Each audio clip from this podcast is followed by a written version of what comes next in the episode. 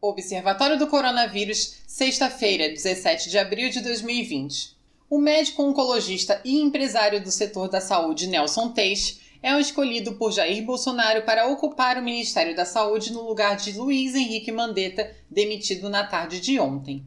Teix falou que não fará mudanças bruscas na política do ministério em meio à pandemia, mas disse estar alinhado ao presidente e defendeu que saúde e economia não podem ser discutidas separadamente. Além disso, o novo ministro citou que a atividade econômica é um fator importante para a saúde.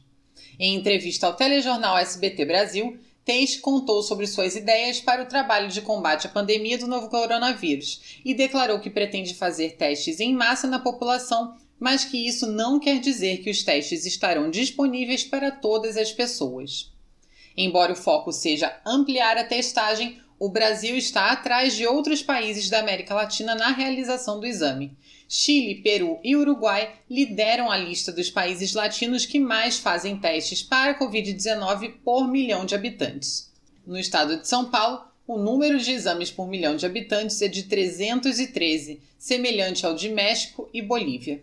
O governador João Dória anunciou hoje a segunda prorrogação da quarentena em São Paulo até o dia 10 de maio.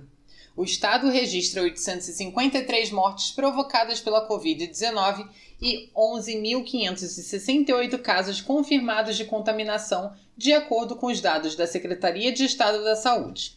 A medida obriga o fechamento do comércio e mantém apenas os serviços essenciais, como nas áreas de saúde e segurança. Dória afirma que a prorrogação é devido ao número crescente de contaminados e óbitos no estado, além do baixo índice de isolamento social entre a população, que deveria estar acima de 60%, mas se encontra em 49%. São Paulo teve o primeiro caso de colapso em um hospital durante essa semana. O Instituto de Infectologia Emílio Ribas, referência para o tratamento da doença na capital, já está com 100% dos leitos de UTI ocupados por pacientes com Covid-19.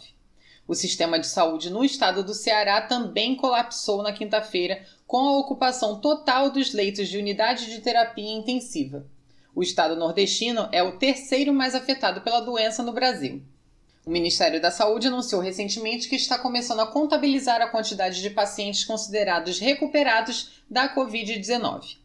São mais de 14 mil pessoas consideradas livres da doença, cerca de 55% do número total de infectados. Porém, essa porcentagem de recuperados depende, entre outros fatores, do tempo que a epidemia está afetando o país, porque são necessários pelo menos 10 dias após os sintomas iniciais para ter certeza de que um paciente já superou a doença o Brasil registrou ao menos 30 mortes de profissionais de enfermagem causadas pela Covid-19 até a última quarta-feira, 15 de abril.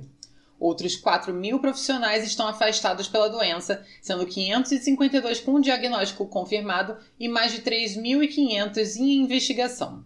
Ao todo, são mais de 4.800 denúncias por falta de equipamento de proteção individual para trabalhar, de acordo com o Conselho Federal de Enfermagem. Gilney Guerra, conselheiro federal, afirma que o maior problema hoje na enfermagem é a falta de EPIs. Há denúncias de reuso de máscara N95 e de outras que são feitas com material duvidoso. Se a pandemia avança e não há EPI suficiente, a tendência é ter um maior número de profissionais contaminados e mais afastamentos. Na Coreia do Sul, o Centro de Controle de Doenças informou que 116 pacientes que eram considerados curados voltaram a dar positivo alguns dias depois.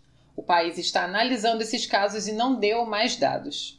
Pesquisadores afirmam que a chave da imunidade pode estar em outro tipo de célula imunológica, os linfócitos T, outro componente da resposta imune adaptativa.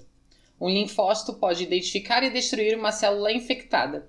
O componente pode se lembrar das proteínas do vírus e suprimi-lo mesmo depois de anos. Por enquanto, as informações sobre os linfócitos T no tratamento da Covid-19 são praticamente inexistentes.